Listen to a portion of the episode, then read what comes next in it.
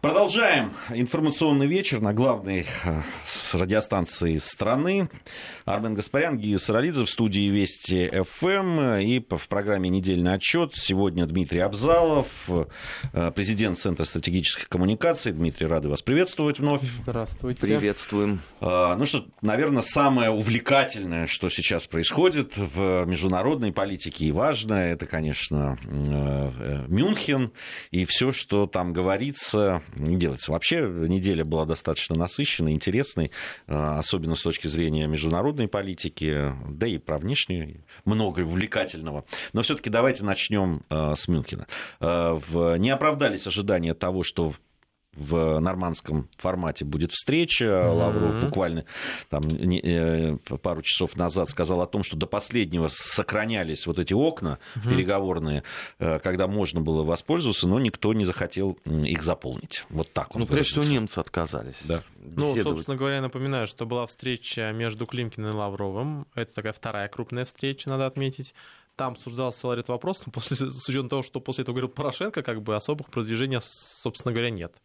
Также напомню, что выступление а, после этого также генсека НАТО, который сказал, что дословно надо заполнить миротворцами весь Донбасс до границы с Россией. Это, конечно, забавное утверждение.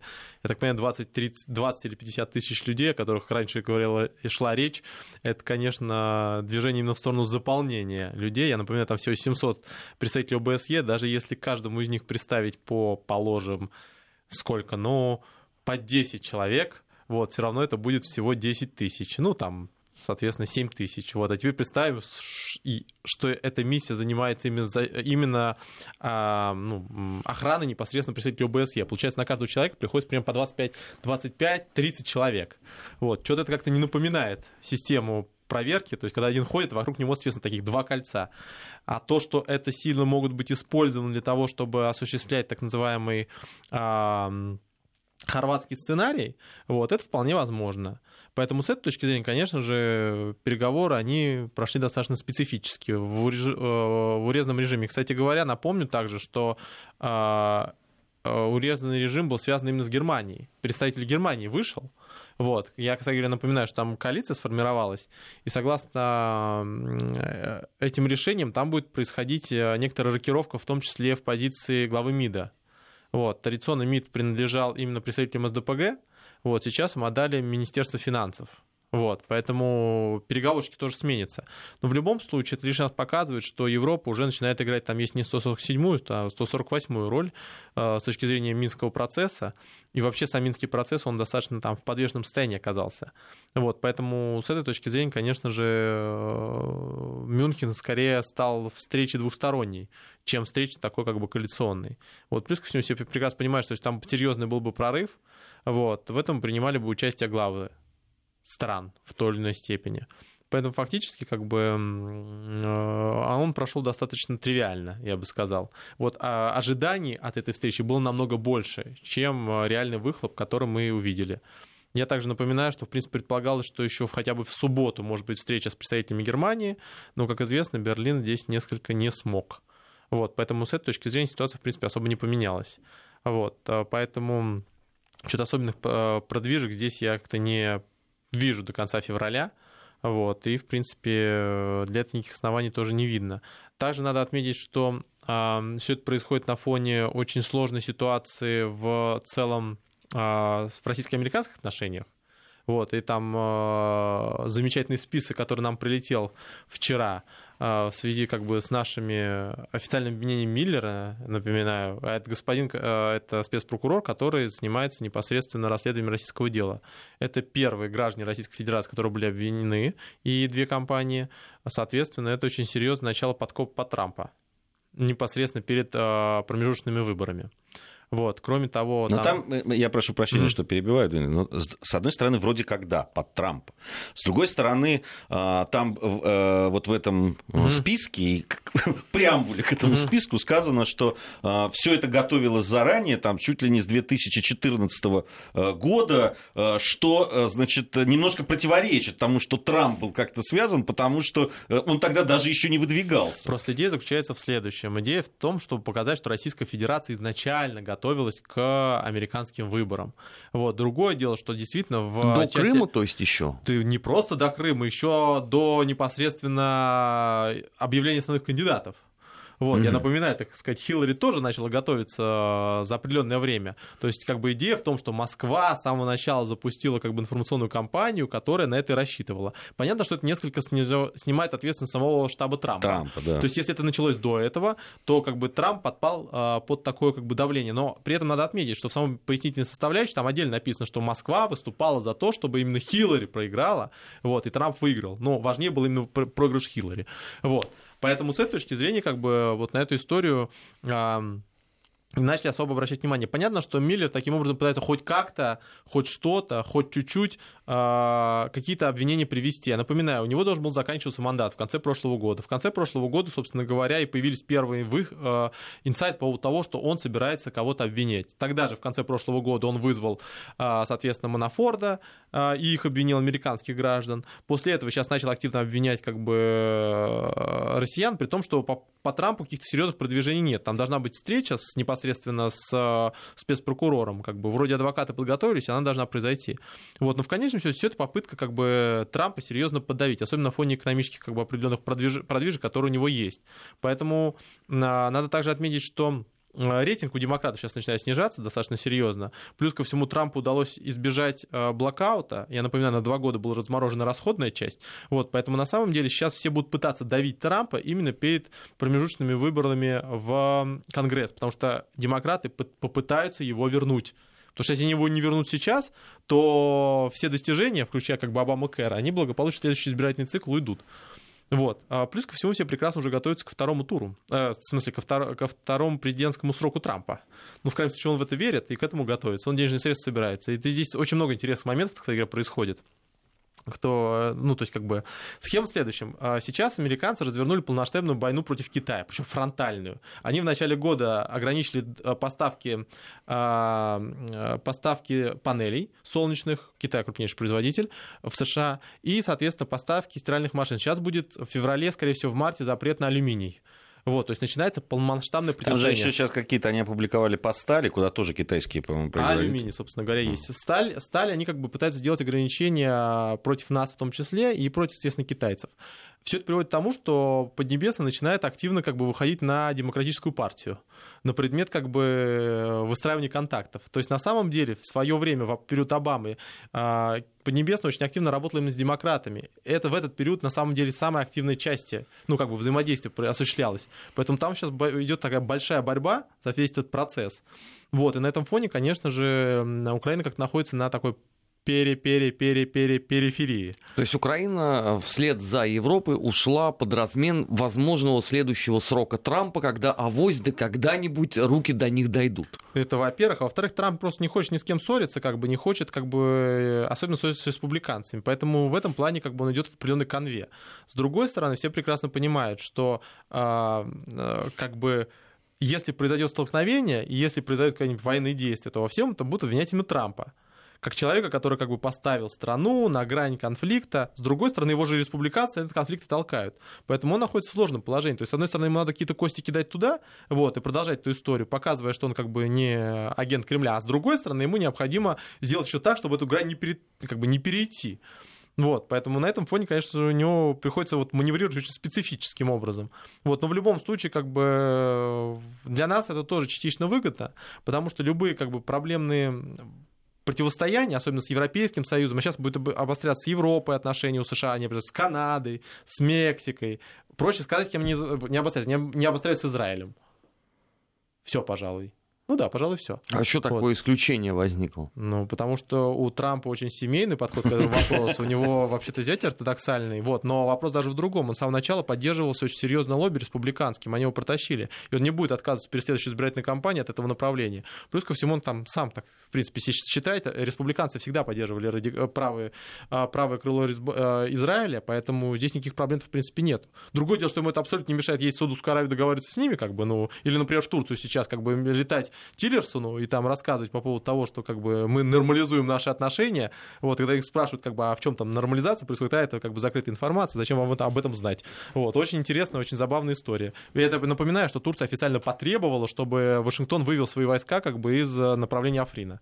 Вот. Но вот тут дальше, это, это дальше история, при котором нельзя будет как бы сидеть на разных стульях. Вы либо как бы от курдов отходите, но тогда до свидания как бы сделайте рукой как бы и вашим восточным анклавам. Либо вы, соответственно, сохраняете, тогда вы Турцию теряете. Тут как бы такая история очень специфическая, то есть необходимо определяться.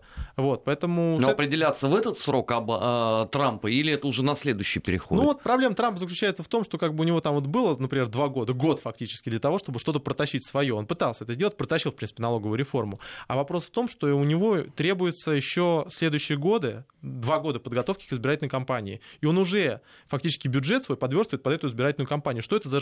Он пришел, когда он что говорил? Надо сокращать расходы. Надо нулевой дефицит делать. Никто не спорит. У него расходы за последнее время, исходя из его последнего бюджета, вырастут до 6 э, триллионов долларов. 6, с 4. Он их увеличит на 50%, как минимум. Вот, он, правда, считает, что при, при этом доходы вырастут, но это тоже как-то не очевидно. Вот, у него увеличивается э, э, госдолг. Он как минимум в ближайшее время дефицит э, превысит э, где-то еще сверху 500 миллиардов, а скорее всего даже 1 триллион. Только на его программах дополнительно. Для чего все это делать? Для того, чтобы получить поддержку, прежде всего, основных спонсоров. Военно-промышленный комплекс с самым большим количеством избирателей. Соответственно, машиностроение, а, крупные игроки внешние. То есть, на самом деле, он уже сейчас готовится под эту компанию в принципе, в той или иной степени. Проблема будет заключаться в том, что а, вот эта внутренняя часть опять пересилит внешнюю часть, вот, и это приведет к столкновениям. Когда речь идет о своем избрании, человек как бы понимает, что лучше отдать, например, а, места своим производителям солнечных батарей, а не китайским партнерам. Здесь... Или своим производителям автотранспортных средств. Ну, с газом мы тоже же здесь видим. Это, это ведь удивительно. На полях Мюнхена, как сейчас принято говорить, угу. там заявление сначала да, польского так, агента Соединенных Штатов Америки, можно сказать. Нет, ну, Польша крупнейший производитель газа, конечно. Это, конечно, Польша до сих пор не знает, наверное. Она как бы в, в газовый ОПЕК входит. Катар оттуда надо просто исключать после того, кто Польша вошла. А ничего, что он собирается торговать американским газом. Да. То есть газ, который поставляется по... Нет, там, там даже это очень интересная история. Газ поставляется США в Польшу. Польша берет дальше в качестве хаба и поставляет его его опять через Балтийское море в направлении Голландии, в направлении Великобритании. А еще остальную часть собирается напрямую поставлять, естественно, в Германию. Это что такая за новость? То есть это это поставка жиженного газа в буквальном смысле по, по двум кругам. Это при том, что, в принципе, в Европейском Союзе есть страны, которые все еще как бы работают с энергоносителями. Вот, то есть Норвегия рядом еще какая-то не есть. У нее падающая добыча, но все равно. То есть эта история очень но интересная. Ну, тогда надо они Украину уже... подключить с Прибалтикой, третий Кстати круг говоря, сделать. Украина добывает газ. Другое дело, что она обеспечивает свое потребление. Но как бы все для фронта, в принципе, можно, все на Польшу. Но время, когда Польша будет потреблять газ реэкспортом из Украины, я думаю, мы все дружно не застанем. Вот. Но э, проблема как раз в этом и заключается, то, что Польша на конференции по безопасности пытается продавать газ своих партнеров и, и обосновывает это вопросами безопасности. Это достаточно странно. Вот, Европа это тоже начинает не понимать. Э, э, нет, а это а, мне, мне нравится, что они стоят там, да, э, там польский премьер-министр с Ангелой Меркель, и, значит, польский премьер-министр говорит, что Северный поток-2 это нет, это нельзя тут же, значит, Меркель, это делая вид, что она не слышала просто, что только что сказал. Она говорит, отличный проект, замечательный, ни, никакой политизации. Вам, это, это на самом деле, как будет выглядеть G20 в ближайшее время. Почему? Страны будут говорить о внутренней повестке. Меркель тоже можно понять. У нее коалиционное соглашение сейчас только столько выстроилось. У нее ХДС, ХСС, которые связаны с непосредственным капиталом, они зависят от этого газа. Поэтому история по поводу того, что страны будут... Вот это, это такая же история будет, как с турками, как с, с пресс-конференцией Турции и, например, этого премьер-министра Турции и, соответственно, Тиллерсона. Или Эрдогана и Тиллерсона. Вот то же самое. То есть люди приходят, говорят, мы нормализуем отношения. И говорят каждый про свое. Один говорит, Израиль, один говорит, естественно, про Сирию, про, кур, про курдов, второй говорит, что там мы поможем, поддержим, потом расходятся и делают по-своему. Вот то же самое будет происходить и здесь. Люди будут стоять параллельно, рассказывать параллельные вещи, противоречащие друг другу, но при этом будут говорить, что у них все нормально. То есть на самом деле внутренняя повестка начнет перерабатывать внешнюю повестку. И это лишний раз будет говорить о том, что все эти истории по поводу там, трансатлантического партнерства, по поводу евро, э, э, европейского единства, вот это все как бы очень замечательная, прекрасная история, но их можно будет оставить только для банкнот евро, и все. А гибридные войны, Донбасс, э, вмешательство куда только можно. Так вот сейчас все уже будет на прокси-войнах построено, в принципе, как бы противодействие будет происходить в странах, в которых нет ядерного оружия. Поэтому если вы хотите стать полем как бы противостояния, срочно надо будет заиметь. Здесь по газу же вот э, буквально это вот несколько минут Мгм. назад пришла информация о заявлениях Курта Волкера. Большой специалист тоже по да, газу. значит, а он, он, он говорит, какое отношение к газу имеет? Ты послушай, что он говорит. Лучше. Он говорит, Северный поток-2 полностью политический проект, а не коммерческий. Вот он сказал, там вот этот украинский ланч там был такой. Потом пояснил, что если есть намерение вести коммерческий проект, ищут наиболее дешевый механизм поставки газа. Но это не самый дешевый вариант, считает Вот он. вообще, Волкер вообще молодец. Во-первых, я напоминаю, что он спецпосланник по Украине. Да, да. Это, ну, хорошо. Слава богу, что он в, этот, не, в Катар не приехал со словами, знаете. Хотя он там недалеко в Дубаях был, он мог там свое представление как бы о сжижении, в принципе, представить. Второй момент заключается в следующем. Хорошо, вот вы построили Северный поток-1. У вас был такой же расклад, и при этом Украина еще была, соответственно, с а, плюс-минус гривной высокой. И вы его построили. Возникает вопрос, вот вы, значит, до этого сидели, как бы вот почесали голову, там подумали, вот теперь надо простраивать. Построили, а, построили с нуля, построили как бы по а, этому, по Балтийскому морю, вывели, как бы посчитали стоимость. Более того, вы, даже у вас было соглашение действовало, которое ограничивало а, этот, прокачку по этому, а, по этому газопроводу. Вы ее увеличили поперек решения Европейского Союза, потому что вам было экономически это выгодно. А теперь, когда вы строите вторую, вы строите такую же ветку, рядом идете, вот прям в упор идете по ней, потому что потоку, у вас там тоже стало экономически неэффективной. Это как так? То есть вы потребляете тот же самый газ, он у вас самый дешевый получается, а рядом такой же газ, который идет в нескольких метрах, оказывается какой-то другой. Он как, как на это, что, что на это влияет? Рыбы там, не знаю, или в что? Он как соприкасается по-другому? Это к вопросу о том, что как бы вот, когда игра называлась по принципу система работает, да, но мы делаем вид, что как бы мы ее не особо, э, ну, как бы, мы ее не особо используем. Вот и все там более-менее жили. Вот есть доступ к вашему рынку, вот мы взамен как бы даем определенные политические преференции, всем отлично. А сейчас американцы сами, прежде всего Трамп, э, поставил вопрос ребром. Вот представьте, например, до 2014 года кто-то мог представить, что Twitter, например, Facebook будет, например, обсуждать вопрос введения цензуры. В буквальном смысле этого слова. Хорошо, кто-нибудь представил, что можно ввести санкции поверх ВТО? А кто-нибудь представил, что можно в спорте было заниматься тем, что сейчас происходит, например? Никто не думал. Все, кто это начинал говорить, считали, что как бы, у них как бы шизофрения в очень как бы яркой э, стадии, например. А теперь все это произошло. Потому что это система, которая раньше как бы делала вид правил игры. Она сейчас просто взяла эти правила игры, взяла себе. Как все и происходило. Когда раньше говорили, что российских компаний не пускают на рынки Европейского Союза, что говорили, да вы просто неправильно проходите, никакого, соответственно, там антироссийской позиции нет, ну не дают вам крупные активы, так бывает, вот Китаю тоже не дают. А вдруг когда резко стало, что проблема не в, проблема в системе. Эта система будет жесткая, она переваривать будет не нас, она будет переваривать весь остальной мир. Китай, Индию в первую очередь. Она их сожрет. Когда вы в этой системе находились, всех она, в принципе, более-менее устраивала. А когда вдруг резко оказалось, что Трамп начинает вводить заградительные поршни от всего остального, он с Канадой поссорился. Он им самолеты продавать не хочет, бомбардье. Когда вдруг резко оказалось, что эта система, этот игрок начинает действительно играть по своим правилам жестко, как все думали, как все как бы только писали, а тут это начало происходить. Вот тогда вдруг резко Китай вдруг оказался с последним защитником либерализма у нас. На ВТО просто как бы грудь рвет на себе как бы представитель страны, в которой не избирается глава государства, в прямом понимании этого слова, со словами, что надо защищать либерализм. Коммунистический Китай, либерализм решил защи- защищать, так сказать, по случаю. Вот. Или, например, Индия. То есть, на самом деле, ситуация заключается в том, что история с Российской Федерацией это была лакмусовая бумажка. Она теперь покажет, как эта система начнет работать против остальных. Как она работала против Ирана. И теперь она так будет работать против Европейского Союза. Вы хотели прийти на американский рынок? Все, лавка закрылась. Американцы сами проголосовали за Трампа, который просто является последствием. Он последствие тех решений, которые происходят, а не причина. Американцы устали оплачивать всему остальному миру как бы их благосостояние. Теперь они хотят забрать все свое обратно. И это будет происходить в течение этого года, когда поднимется ставка рефинансирования. И этот пылесос выкачает обратно всю ликвидность. И все будут сидеть как бы, как бы у этого разбитого корыта и думать, а как же так-то? А что случилось?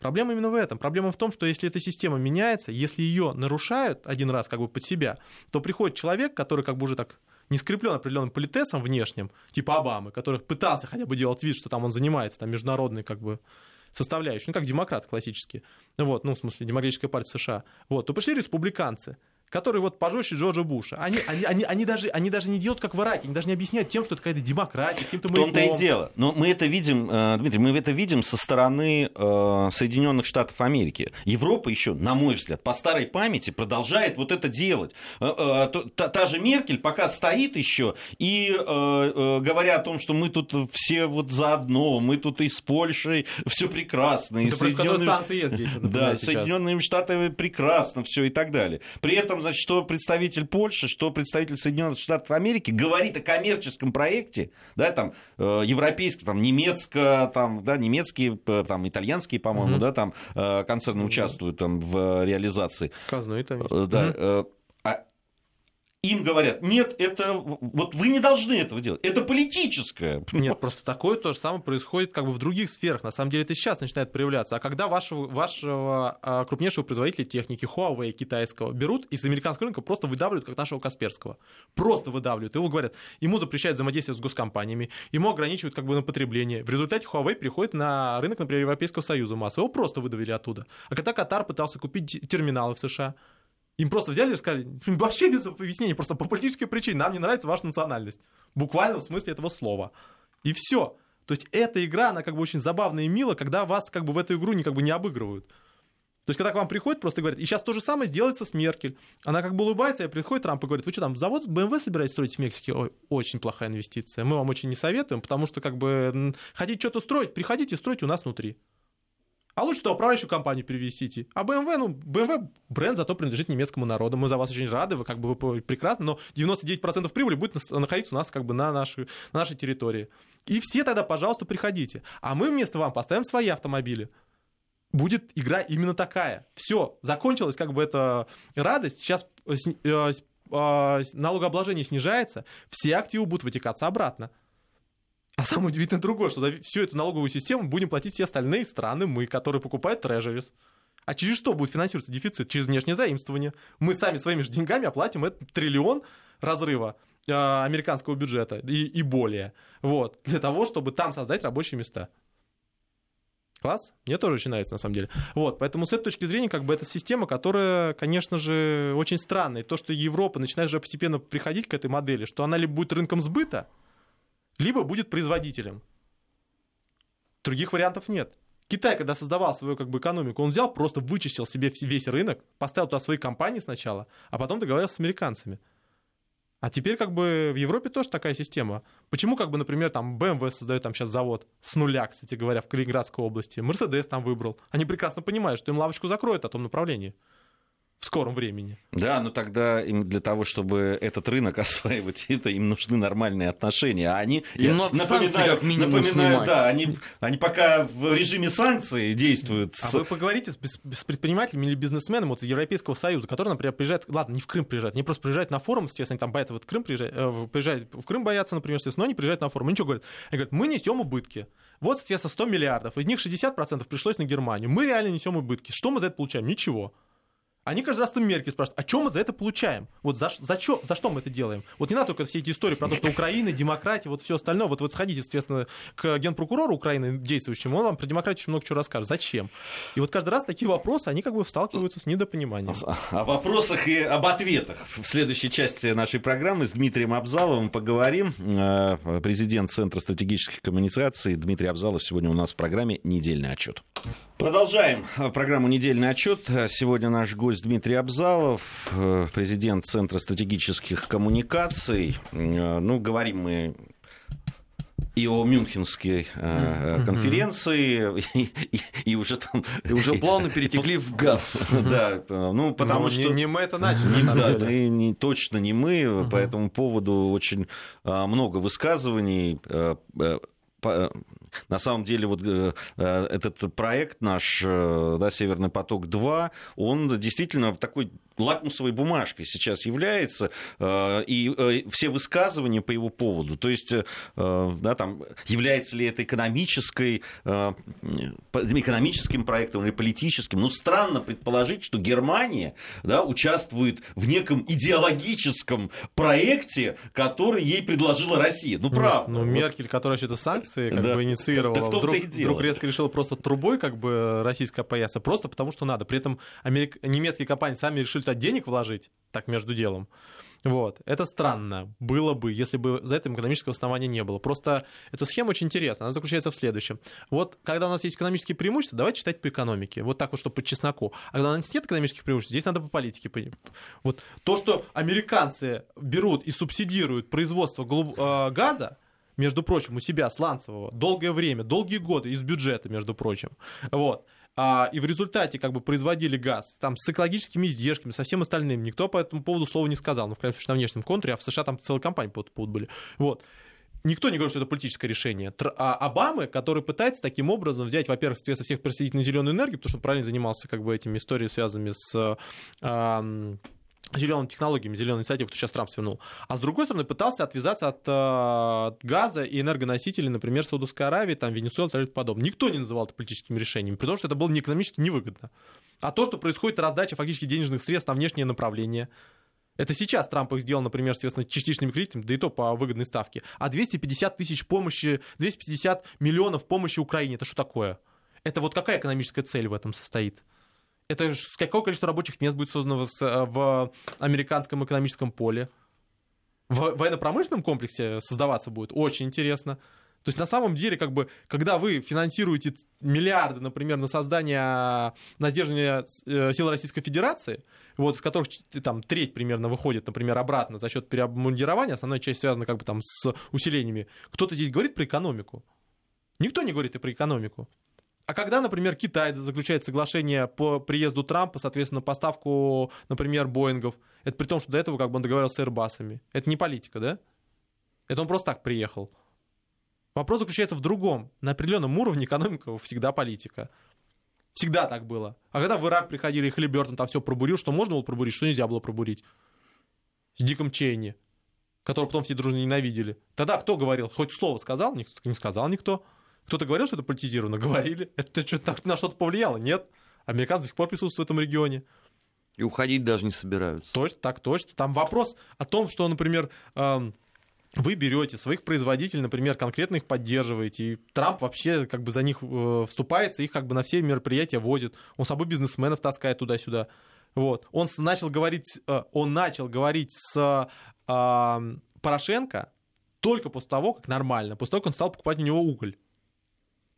И Порошенко это не скрыл. Он говорит, мы сейчас приедем, предложим Трампу восстанавливать Донбасс, и на это рассчитываем купить его поддержку. Просто Трамп тоже считать деньги, понял, что в Донбасс вкладывать то еще удовольствие, вот, но как бы без э, мирного соглашения.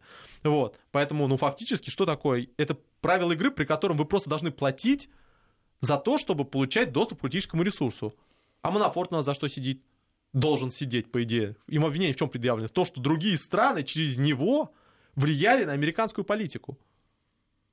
Это нормально вообще? С, с этой точки зрения. Поэтому вот кто бы заикался про экономику и политику, это уж точно не а, США. Ну, в крайнем случае, как бы с этой, эта история очень специфическая. А всю жизнь поддерживать, например, в напряжении, например, Израиля а, арабские отношения с целью поставки вооруженной техники. Они то, и тем, и тем продаются самолеты пятого поколения, колоссально дорогие. Только на основании того, что между ними есть противостояние. Как надо действовать в случае, э, если вы хотите добиться мира? Вы вооруженную технику не поставляете людям. Вы их за стол переговоров сажаете. А зачем сажать за стол переговоров, если вас, значит, технику покупать не будут? Это смысл как бы организовывать политические пляски вокруг Северной Кореи и при этом повышать капитализацию Lockheed Martin, который вкладывался в компанию господина Трампа примерно в раз, в разы. Миллиарды они на этом зарабатывают. Вот, вот в этом бюджете только на систему противоракетной обороны, которую строит Lockheed Martin фактически, соответственно, их система, соответственно, Aegis, а, примерно 1,7 миллиардов. Это только в моменте.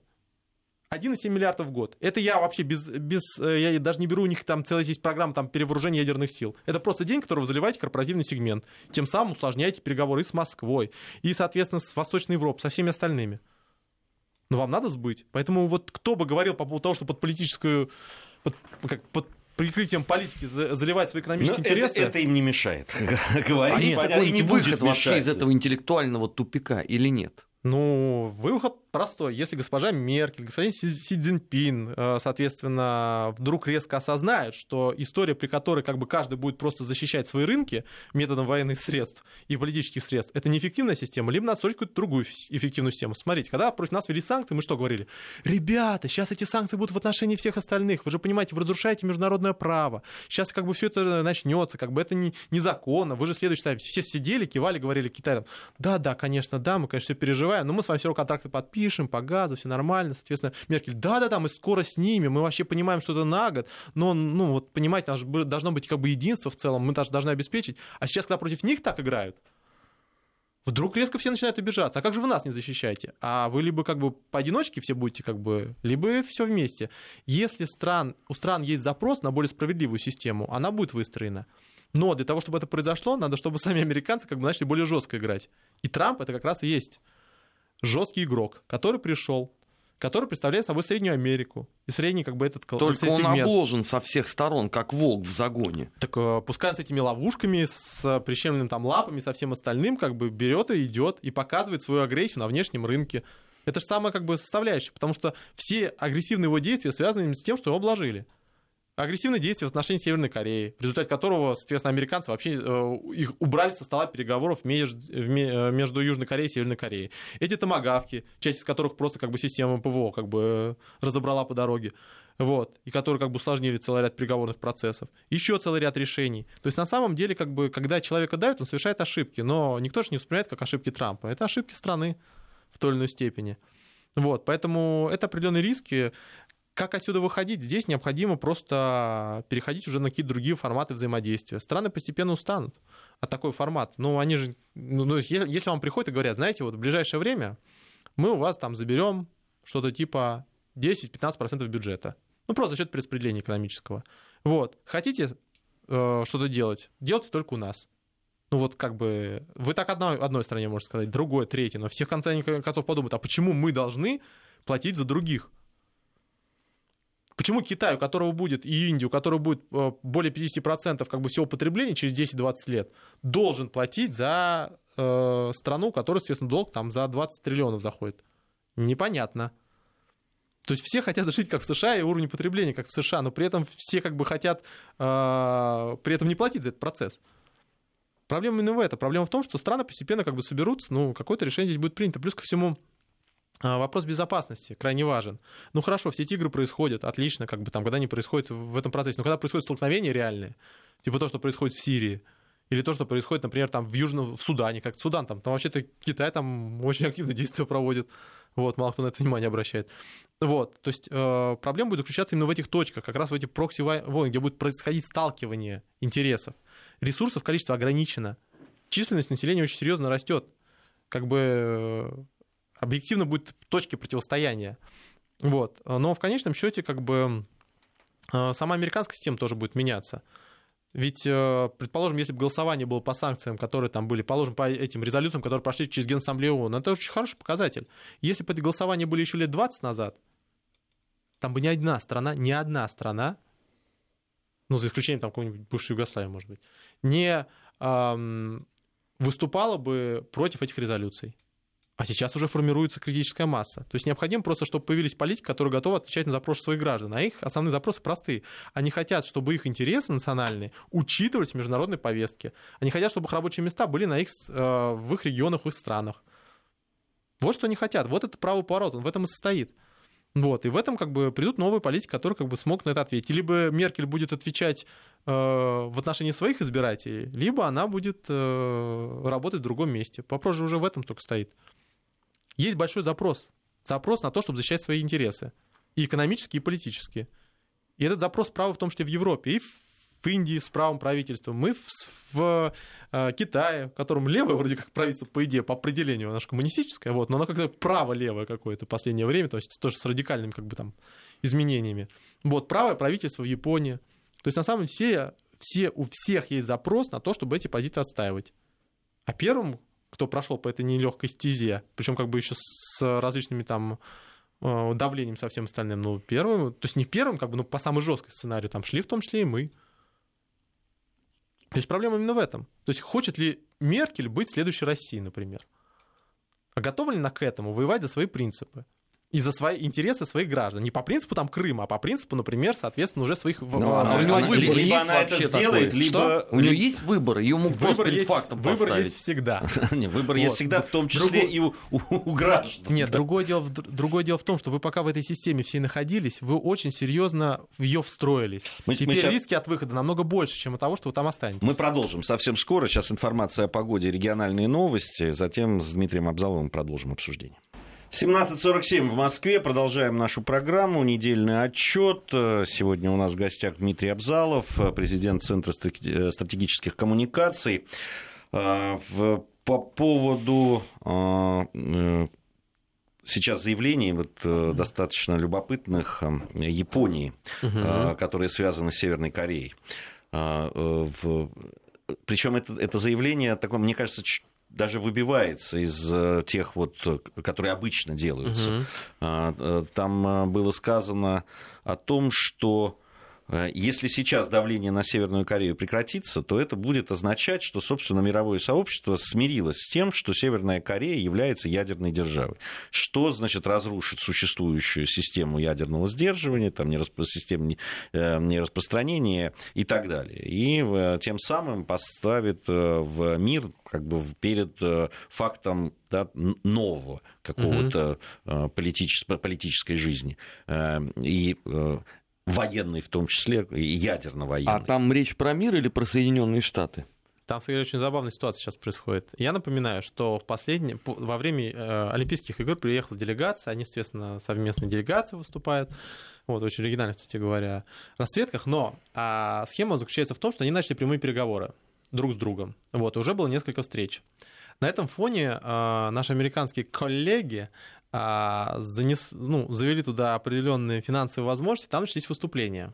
Сейчас в Южной Корее происходит выступление параллельно. Вот, в том числе там с э, флагами Северной Кореи, которые жгут, вот, как бы с требованием не а, выключать из переговорного процесса США. Вот Южная Корея, среднестатистический южный кореец, он, конечно, этим озабочен. Вот то, что как бы он переговаривается, например, там без э, участия посредника со своим этим э, со своим партнером, то есть со своим как бы соседом. Ну, это то же самое, что если бы там мы, там, не знаю, устроили там какой-нибудь митинг по поводу того, что нам не хватает э, срочно Голландии в Минской группе, например. Вот, в нормандском четверке. Вот. Это, конечно, очень забавно все выглядит. Вот. Понятно, здесь есть несколько моментов. Во-первых, американцы э, очень сильно переживают, что их вытащи, э, вы, выдавили с процесса переговоров. Но Япония тоже сильно переживает. Во-первых, они под, под угрозу Северной Кореи себе навертели э, несколько вещей. Во-первых, они э, собираются систему ПРО делать. Вот, то самое, которое себе собирается покупать американских партнеров вот, на которые выделены денежные средства. Второе, они собираются менять свою конституцию, напоминаю. У них после Второй мировой войны есть жесткие ограничения на военные операции, у них даже армия называется армия самообороны, а, помимо всего прочего. Вот, они собираются а, расширять свои военные операции, и даже были ну, рассказ, то есть э, реально в среде, как бы, ну, в информационном поле тоже э, Япония обсуждается вопрос по ядерному оружию сохранения его. Плюс ко всему достаточно жестким требованием выступает по этому поводу, жесткие позиции по этому поводу выступает а, действующий премьер-министр Японии, который недавно, кстати говоря, ну, относительно недавно, в прошлом году провел свои выборы досрочные. Вот, и очень серьезно укрепил свою позицию. То есть на, ней, на, а эта вся система делалась под Северную Корею, с которой невозможно договориться. А если сейчас Южная Корея с ней начнет стабилизировать отношения, начнут спадать санкции, как вы будете объяснять, зачем вам ну, необходимы дополнительные военные расходы А, и зачем вам необходимо менять Конституцию Б? Это та же самая история, как с нами. Вот вам Польше необходимо поднять военные расходы до 3%, они вообще мечтают э, уже треть, там, например, там, до 6 догнать. Как вы будете, или Великобритания, которая необходимо туда вбить еще там порядка там, 100 миллиардов. Вот как вы это обоснуете, если у вас нет угрозы? Вы не меритесь со своим партнером, своим врагом не только потому, что вам не устраивает его позиция, а потому что это невыгодно вам с точки зрения экономики и с точки зрения политики. Польша на угрозе Москвы себе перенесла значительную часть баз и перенесет сюда. Это миллионы долларов просто арендной платы, которую будет получать Польша. Я не говорю про консолидированный эффект, связанный с потреблением. Где будут потреблять, э, осуществлять потребление эти военнослужащие? На территории Польши. Польша, плюс ко всему, себе получит сокращение военного бюджета, потому что фактически у них и так будут войска размещены натовские на, на, на вашей территории. Там есть то есть на самом деле с этой точки зрения Северная Корея очень, а, очень интересный партнер. а, очень интересный спарринг-партнер для того, чтобы отыгрывать как бы а, угрозу. И Японии это было очень выгодно. Во многом на угрозе э, Северной Кореи, этих ракет, которые летают через Японию, на угрозе, соответственно, баллистических ударов и всего остального. Ведь основная часть удара придется по Южной Корее, вот, потому что там освоена артиллерия. Вот. Но угроза реальной ядерной атаки, например, по Токио, это тот очень важный фактор, который позволяет укрепляться правом. А теперь, если этот фактор уйдет, это то же самое, что будет, если завтра Российская Федерация окажется замечательной, прекрасной страной. Как вы думаете, какое будет правительство в Польше? Могу подсказать, там будет неправый. И тогда э, э, небезызвестного э, представителя Европейского Союза, который э, Качинский просто ненавидит фронтально, вот, может со своим как бы левым проектом опять вернуться. Когда у вас пропадает враг, у вас пропадает усиление правых, прежде всего. Тогда придут к левые, или правые, но другие. Кстати говоря, напоминаю, к власти в Южной Корее пришел как раз сторонник стабилизации отношений с Северной Кореей. Он, кстати говоря, сын мигрантов. Вот, поэтому с этой точки зрения, как бы, это очень невыгодная история. И, кстати говоря, считается, что в переговорах активно участвовал Китай, потому что Китай тоже выгодно. Почему? Если сейчас Южная Корея откажется от своего противоракетной системы, фактически это минует, это уберет угрозу, а, прежде всего для Китая. Все прекрасно понимают, что противоракетная оборона в Южной Корее, она не связана с Северной Кореей ее как бы накроет сразу Северная Корея, если будет как бы а, удар артиллерийский. Вопрос заключается в другом, что она будет прокрывать значительную часть э, Китая. Китай уже начинает перебрасывать часть войск, например, вглубь. Ну и плюс ко всему к нам тоже это близко достаточно. Поэтому с нашей точки зрения и с точки зрения Китая прямые переговоры Северной и Южной Кореи – это замечательная новость, в результате которой уходит как бы риск. Вашингтону приходится реально говорить, что, что знаете, а мы вообще-то против Китая это делаем. То есть в свое время, на самом деле, сейчас Северная Корея играет ту же роль, которую в свое время по противоракетной системе в Восточной Европе играл Иран. Вот, смотрите, какой опасный Иран, он там центрифуги разрабатывает, давайте сейчас противоракетную систему поставим в Восточной Европе. Как это в Восточной Европе? Это же далеко. Не, не, давайте ставим. Не, нет времени объяснять. Вот то же самое примерно было с Южной Кореей. И такая же, та же самый сценарий. Только в данном случае как бы у Ирана была ядерная сделка. Вот когда вдруг резко оказалось, что оказывается, не собирается ничего производить, а дальше там потом уже люди напрямую сказали, ну, знаете, это все-таки против России как-то, ну, ну, ну, действительно так. Ну, видите, вот, она какая да, агрессивная. Да, поэтому. да, что даже с Ираном договорился. Вот. А в ситуации с Китаем это сложнее. То есть объявлять о том, что вы официально, самостоятельно как бы Китай считаете как бы реально агрессором, а я напоминаю, что мы с Китаем в одной весовой категории, мы в одном как бы с ним группе находимся в соответствующем законе. Вот. А, это совсем другая история. Вот. И Китаю и Российской Федерации это выгодно. То есть уходит как бы формальный повод. Другое дело, что я очень сильно сомневаюсь, что просто под этот формальный повод а, можно было Южную Корею а, продвинуть, потому чтобы у нее была эта противоракетная система. А, совсем немного времени у нас, у нас остается, но я хочу, Дмитрий, чтобы вы прокомментировали. Это как раз то, что мы говорили еще в первой части mm-hmm. по поводу вот этого всего расклада Европа, mm-hmm. Китай, mm-hmm. Россия и так далее. Очень любопытные слова, которые сегодня были произнесены главой МИД э, ФРГ mm-hmm. Зигмар Габриэль. А, значит, он сказал, прям цитирую, Китай постоянно пытается проверить нас. Он говорил о, э, о предостерег от попыток раскола Евросоюза. Mm-hmm. Так вот, он говорит, Китай постоянно пытается проверить нас. Он использует политику политику кнута и пряника непрерывно испытывает на прочность ЕС и НАТО. Понятно, что так ведут себя наши враги. От партнеров мы ожидаем, что они оказывают нам поддержку. А, это вот он на Мюнхенской конференции выступал. И дальше. Никто не должен пытаться расколоть ЕС. Ни Россия, ни Китай, ни США. ЕС равный партнер, который сотрудничает с США, но не является их подданным. Вообще, на самом деле, очень зажигательное выступление. Просто необходимо в слово, вместо слова «ЕС» написать слово «Германия», и все. И все, и на этом все закончится. Не должна, не должен ни США, ни Китай, ни, а, соответственно, Российская Федерация якшаться с кем-то, кроме с кем как не Германия. Вот Германия это Европейский Союз, а Польша это не Европейский Союз. То есть, как он Европейский Союз, но вы договоритесь с нами. То есть то, что как бы у нас представитель левых рассказывает по поводу того, что с кем там надо договариваться, это очень забавно. И Меркель в этом как бы она классический у нее подход там, что как бы когда вот какие-то преимущества, тогда, знаете, мы Европа. Вот мы Европа, Германия. А когда какие-то издержки, там, типа, принимать, э, пример беженцев, знаете, у нас солидарная ответственность. Все должны принять понемногу. То есть, как, соответственно, договариваться с Вашингтоном, вы напрямую договаривались. Как бы, как потом, естественно, Украину продавать. А как, э, как бы, мигрантов принимать, так вдруг у вас солидарная ответственность. А вы Грецию спрашивали про вашу солидарную ответственность по поводу введения санкций? Ну, как бы спрашивали, но не особо дали ответить нормально. Поэтому с этой точки зрения, конечно, это очень оригинальное заявление. Вот. Но это к вопросу о том, что Европа испытывает очень серьезные, у нее очень серьезные вызовы, она должна будет на них ответить. На них уже нельзя будет так отвечать по принципу того, что мы вся Европа. Мы есть Европа. Это очень классно, очень хорошо, но это в детских садах Европейского Союза работает, это не работает в политике. Вы должны объяснять Европейскому Союзу, Европе, европейцам, что вы делаете, что вы делаете для Европы самой. Меркель должна сказать, вот мы создали такое количество рабочих мест. Мы там создали, как бы там, э, отстаиваем так, э, так-то свои интересы. С Китаем, с Россией, США. Если мы вводим санкции в отношении с Россией, мы должны объяснять, почему мы это делаем. Как от этого выигрывает или проигрывает бизнес. Что мы от этого получаем. Никто это не объясняет, вот в этом основная проблема. Поэтому э, я, конечно, понимаю, что это бенефис, точнее, не бенефис, а лебединая песня.